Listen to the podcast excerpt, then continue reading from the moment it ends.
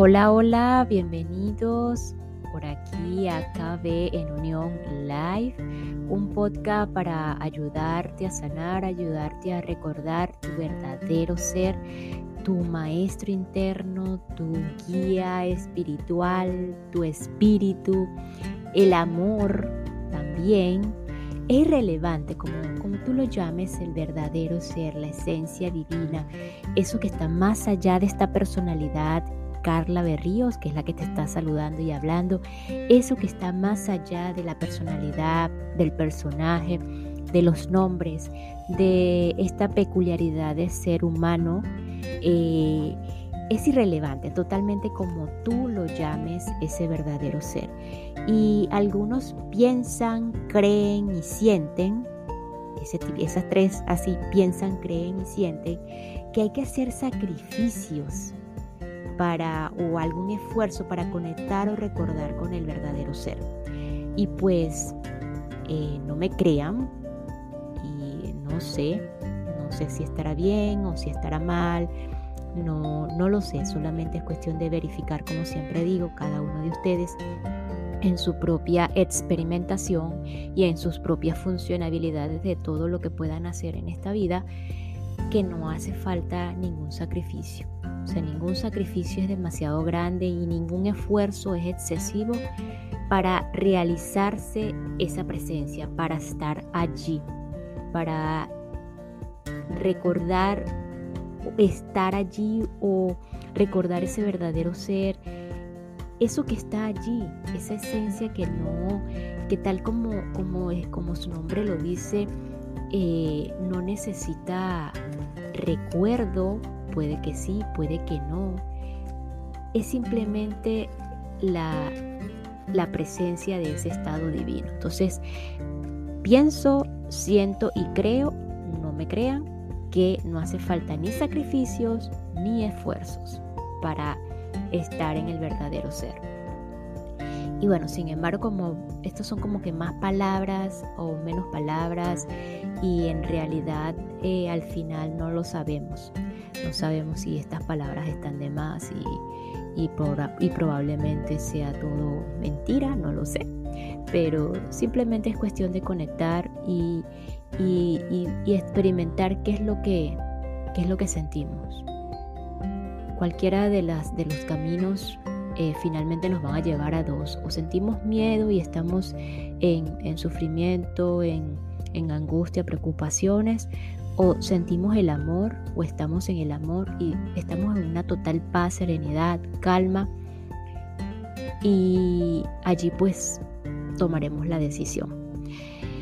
Y bueno, sin más que dar con este inicio, eh, pues vamos a continuar con lo que es el la lectura práctica, por decirlo así, de El plan de tu alma de Robert Schwartz, recordándote que este, este proyecto eh, se lleva a cabo eh, por este hipnoterapeuta norteamericano que a través de sus experiencias con pacientes, eh, medios, canalizadores, pues relató y documentó todas estas todas estas vidas, terapias, eh, relatos, sesiones en las que pues de alguna u otra manera cada uno de nosotros estamos conectados con alguna parte de estas historias.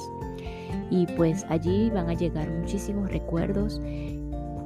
Eh, el que está aquí, el que ha seguido toda la secuencia de este libro y pues toda la secuencia de todos estos, de estos podcasts, eh, pues en algún momento va a sentir esa conexión con algo que lo lleve al más allá del por qué y el para qué de, esta experiencia.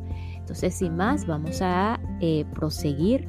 Eh, estamos en la parte de la sesión de bot con Stacy ya para finalizar y asimismo ir al siguiente, al siguiente capítulo que trata de eh, la drogadicción y el alcoholismo.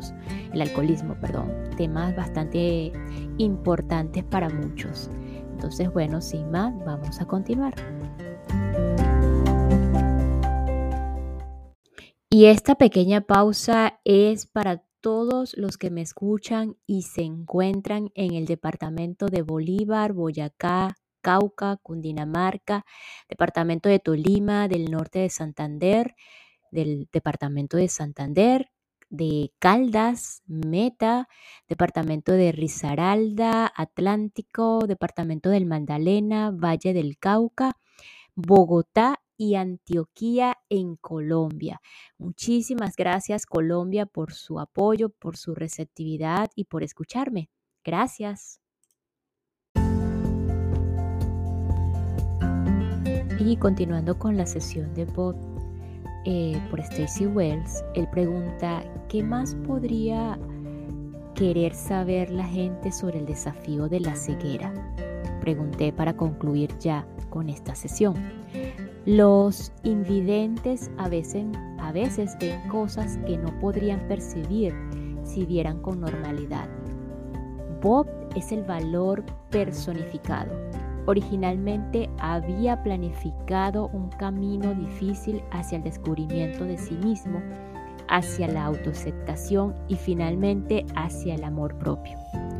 Cuando se dio cuenta de que este plan ya no era posible, trazó otro en el que mantendría el desafío original de la homosexualidad y añadió el nuevo de la ceguera. Elegir una sexualidad alternativa en un mundo que aún lucha con la tolerancia es un acto audaz. Añadir a eso el desafío no planeado de la ceguera demuestra tener mucho valor. En lugar de abandonar esta nueva dificultad, retornando al espíritu, una decisión que sería comprensible y respetable, Bob eligió aceptarla. En el primer programa de Bob, él y un alma con quien compartía mucho amor diseñaron una vida en la que iban a casarse. El matrimonio no iba a durar. En el transcurso de mi investigación he descubierto que generalmente sabemos antes de nacer si un matrimonio durará o no. El divorcio no es un fracaso, es parte de nuestro plan. Venimos juntos y nos casamos para enseñar y aprender los unos de los otros y para equilibrar el karma. Cuando se consigue este crecimiento, el matrimonio ha servido a este divino propósito. No estoy sugiriendo que el divorcio o el matrimonio para, la, para toda la vida estén predestinados. Siempre tenemos libre albedrío podemos elegir dejar a alguien con quien hemos decidido pasar una vida y podemos optar por continuar cuando habíamos decidido tener una unión temporal. La elección es nuestra. Inicialmente Bob orquestó una vida en la que iba a descubrir y aceptar su sexualidad mientras estaba casado. Primero tendría que reconocer su homosexualidad él mismo Después tendría que reunir el valor para decírselo a su esposa. Finalmente tendría que amarse a sí mismo y a su esposa lo suficiente para dejar un matrimonio que ya no reflejaba quién era. No sabemos si habría o no logrado tal amor a sí mismo. Esto hubiera dependido de las decisiones libres de su personalidad y de cómo se presentará ese desafío. Sin embargo, está claro que diseñó una vida en la que tendría lugar ese tipo de transformación. Cuando la ceguera entró inesperadamente en escena, Bob creó un nuevo plan que propiciaría el mismo desarrollo. Como nos contó el espíritu guía de Stacy, ni la ceguera ni la homosexualidad son bien aceptadas en la cultura occidental. Cuando Bob eligió encarnarse en Occidente y en este momento histórico, sabía que a veces sería rechazado y ese aislamiento y esa soledad serían el equivalente al rechazo que la esposa de Bob hubiera mostrado cuando, eh, él le anunciara su homosexualidad. Bob creó un plan de vida para aprender a través de los opuestos sabiendo cómo respondería a veces la sociedad a su ceguera y a su homosexualidad, y determinado a mejorar su aceptación y su autoestima. Planeó circunstancias que le conducirían a descubrir en su interior lo que no le ofrecían en el exterior, aunque era un desafío mayor que él que había buscado originalmente la ceguera, en cierto sentido incrementó la posibilidad de que Bob lograra sus retos porque, como señalaron sus espíritus guía, esta, esta lo liberó de las distracciones externas. Los guías sabían que la ceguera haría que las cosas fueran más fáciles para Bob y que hasta cierto punto lo obligaría a escuchar y a buscar una sabiduría interior. Imagina una sala en el Louvre en la que hay un enorme paisaje colgado en una pared. Primero una persona podría atravesar la habitación sin verlo, quizás otras pinturas distrajeran su atención. Otra persona podría entrar en la habitación y fijarse en el paisaje desde, los desde lejos. Él o ella admirarían la obra de arte al pasar, pero no se detendrían a verla en realidad y una tercera se sentaría frente al paisaje durante horas, saboreando cada matiz, las pinceladas, las texturas del óleo, el juego de colores, el uso de la luz. Esta persona reconocería la pintura como una obra maestra. Bob eligió la ceguera porque esta, esta representaba una oportunidad para redescubrir su magnificencia. El destino, el amor a sí mismo, seguía siendo el mismo, pero la ruta hasta ese fin cambió drásticamente. Bob no necesitaba ver para observar la belleza de su paisaje interior. Él es, sin embargo, libre para no mirarlo, para fijarse al pasar o para detenerse a apreciar cada detalle. Bob ha conseguido mucho, ha desarrollado una gran empatía especialmente con los rechazados y una aguda intención o intuición, perdón, que le permite sentir la esencia de una persona. A pesar de su ceguera, Bob ve lo que es importante, las relaciones con la gente, la amabilidad y la compasión. Aprendió a confiar tanto en los animales como en la gente que lo guía, que lo guía, perdón. Aunque a veces se ha sentido aislado debido a su ceguera, continúa acercándose a los demás. Es dulce y amable, un alma profundamente sensible. Tal es la belleza interior a la que ha despertado en esta vida.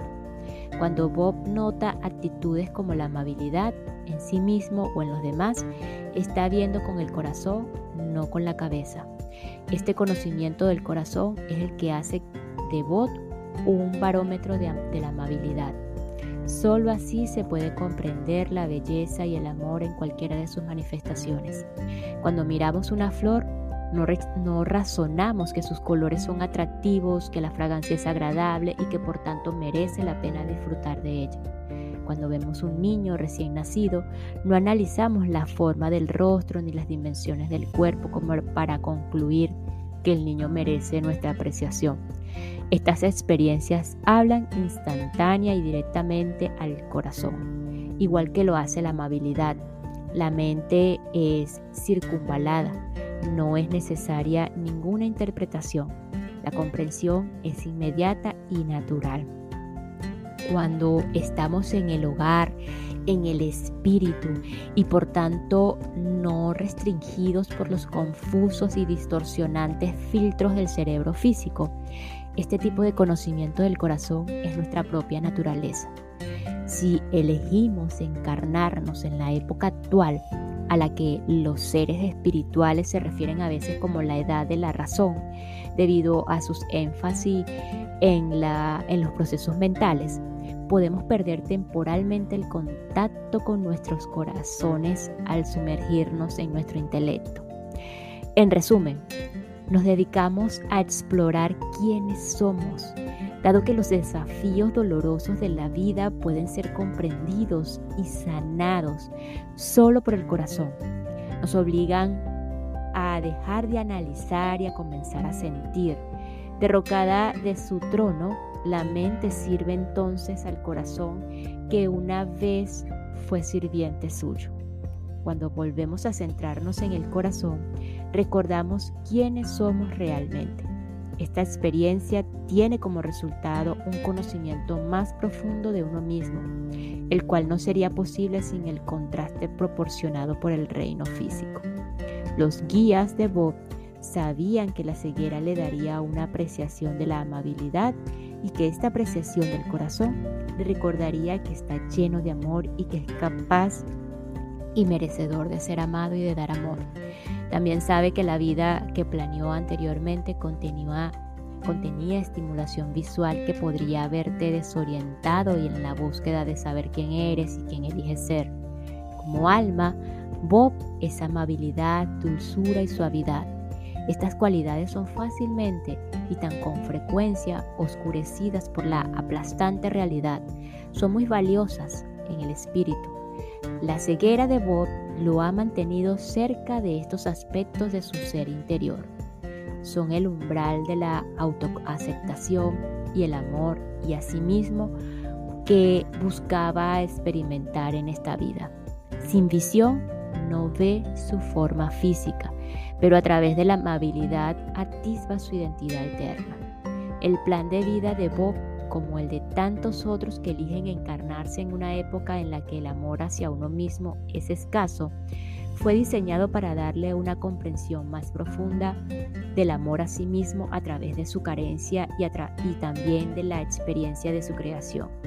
Cuando estamos en espíritu, conocemos el amor a nosotros mismos tan fácil y naturalmente como conocemos el amor a los demás. Sabemos también que ambos son uno Solo en lo físico podemos olvidar y después recordar el sentimiento del amor a sí mismo. Los desafíos de la vida nos llevan a ese amor, mostrándonos que vive en nuestro interior y reflejando que nosotros somos el gran amor de nuestras vidas. A fin de cuentas, la muerte del cuerpo físico es una decisión tomada por las almas después de haber cumplido su plan de vida. Cuando alguien muere, podéis estar seguros de que ha hecho todo lo que debía hacer, nos dijo el alma de Valerie. Está segura, esta seguridad trae consigo una comprensión de que no somos los culpables de la muerte de un ser querido. Los accidentes fatales o las circunstancias de las que tal vez nos sentimos responsables son solo algunos de los puntos de salida planeados por nuestros seres queridos antes de nacer. Por eso quienes creéis que habéis causado o que podrías haber evitado la muerte de alguien, debéis saber esto. Nadie muere sin su propio consentimiento. Esa es la base del perdón hacia vosotros. Ahí yace vuestra paz. La fe y la confianza en la sabiduría de nuestros planes prenatales nos permiten saber que aquellos a los que amamos sacaron de sus vidas todo el crecimiento, la belleza y la riqueza que buscaban. Están en paz con el conocimiento de que han vivido sus vidas tal como las habían planeado y compartirán con nosotros este conocimiento y la paz que implica.